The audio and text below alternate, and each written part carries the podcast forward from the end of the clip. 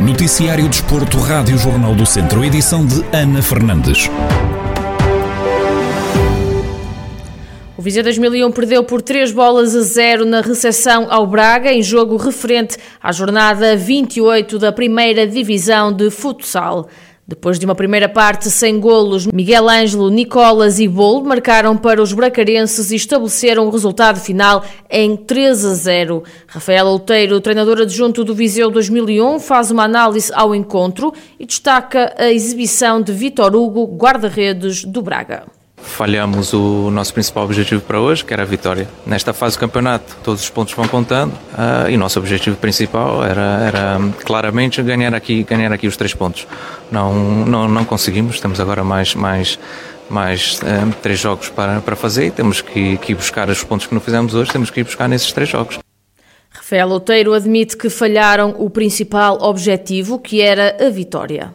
Foi um jogo bem disputado, parte a parte, duas equipas que se equilibraram bastante na, na, na primeira parte, situações parte a parte para, para, para marcar e 0 a 0 no intervalo. Depois na segunda, na segunda parte conseguimos criar mais, mais situações ofensivas, não, não, não, conseguimos, não conseguimos materializar e, e graças também à qualidade enorme que tem o guarda-redes do Braga, o, o Vitor Hugo, que, que encheu e preencheu esta baliza da, da, da, melhor forma que ele sabe fazer. Conseguimos, de uma forma global, controlar aquelas tais variáveis controláveis que nós conseguimos fazer. Os golos deles foram uma situação muito, muito específica. O primeiro e o, o terceiro já é uma desconcentração, só que depois aquelas variáveis, aquelas variáveis que nós não conseguimos controlar, que são estas questões do, do, do segundo golo, que, que, que, que, no momento do jogo parece que foi uma, uma entrada a pé juntos do, do jogador do Braga. Parece a nós que, que, que deveria ter sido marcada ali uma situação de falta. Agora é no calor do jogo, agora, depois no, no o resto verificar se foi assim, mas isso também não, não, não vai mudar nada.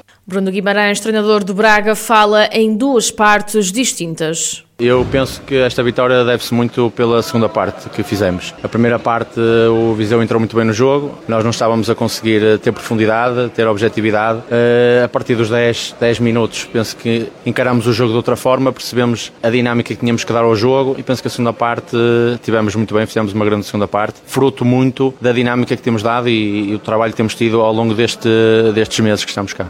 Com esta derrota, o Viseu 2001 mantém o oitavo lugar da primeira divisão de futsal, com 40 pontos, estando ainda em zona de apuramento para o play-off de campeão. Já o Braga é sexto classificado com 46 pontos. A equipa feminina da Academia de Handball de São Pedro do Sul perdeu por 24-21 na recepção ao Clube Sport Madeira. O jogo era referente à jornada 10 da primeira divisão de handball.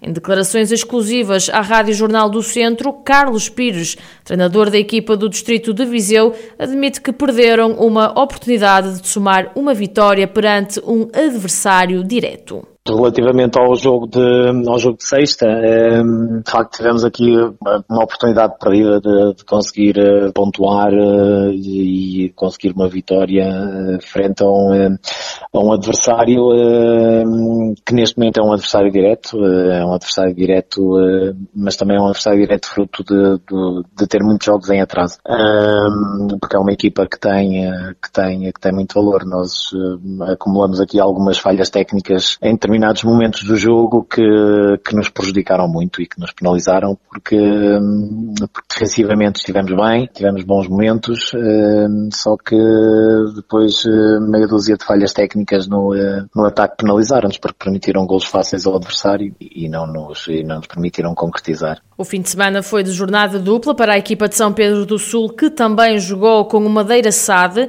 um jogo que terminou com a derrota da equipa do Distrito de Viseu por 35-20.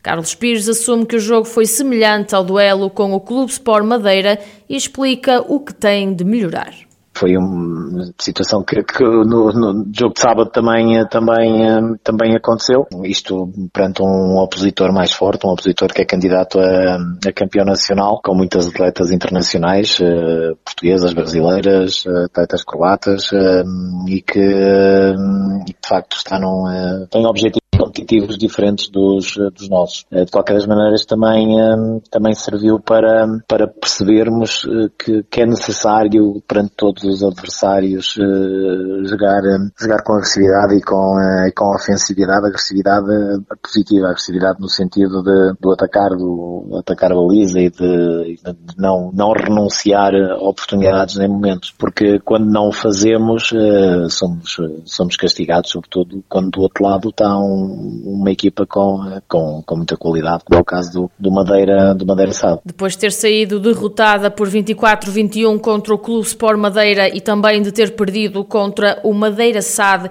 por 35-20, a Academia de Handebol de São Pedro do Sul continua a ocupar o 11º lugar da primeira divisão, provisoriamente com 17 pontos. O Castro Daire venceu o Lusitano de Vilmoinhos e assegurou a manutenção no Campeonato de Portugal. A equipa castrense venceu o encontro referente à jornada 21 da Série D por 3 bolas a 0, com golos de Luís Henrique, Bari e Pape Mané. Em declarações exclusivas à Rádio Jornal do Centro, Vasco Almeida, treinador do Castro Daire, assume que é um feito assinalável numa série tão difícil.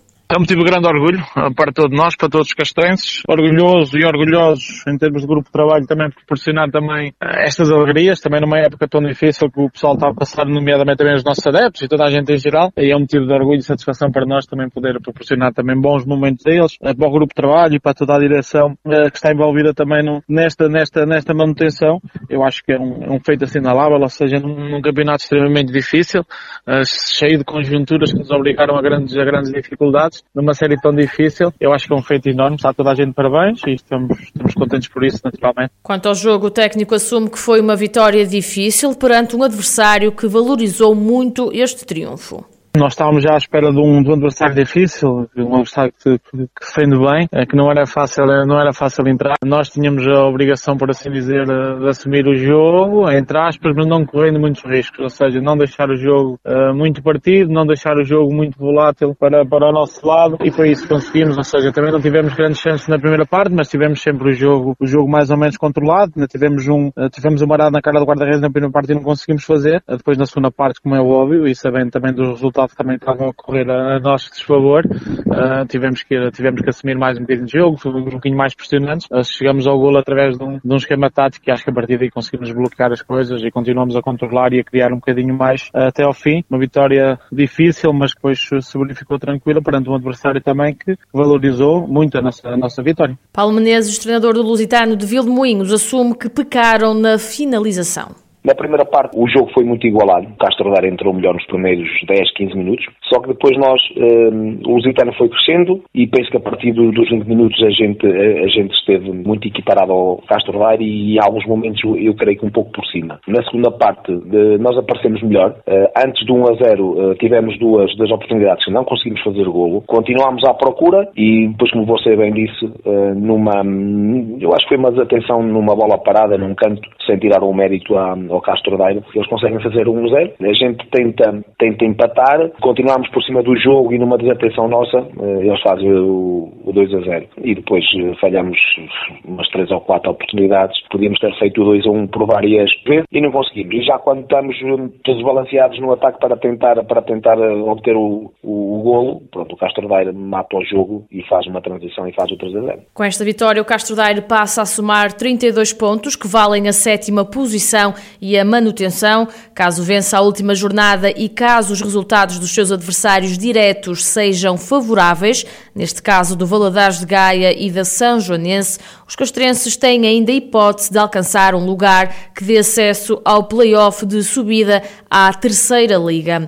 Já o Lusitano de Vilmoinhos mantém-se na 11ª posição da Série D com 16 pontos, sendo que já tinha entrado para esta penúltima jornada com a descida confirmada.